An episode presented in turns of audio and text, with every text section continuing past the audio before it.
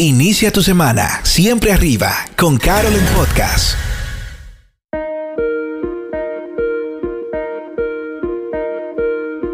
Hola amigos, en este día quiero hablarles de una sensación que todos hemos experimentado en algún momento de la vida.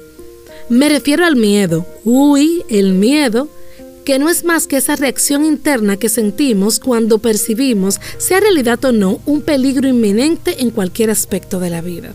¿Qué tal si le ponemos nombre a ese supuesto peligro? Puede ser miedo a fracasar, por ejemplo. Miedo a lo que los demás piensen de nosotros.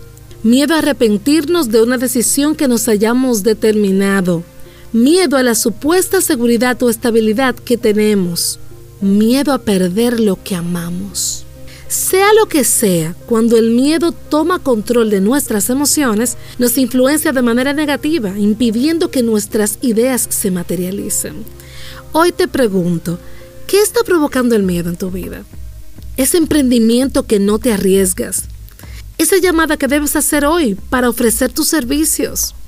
O tal vez es una situación que tienes que enfrentar y dentro de ti estás aterrorizado o aterrorizada. ¿Cuánto te está limitando el miedo hoy?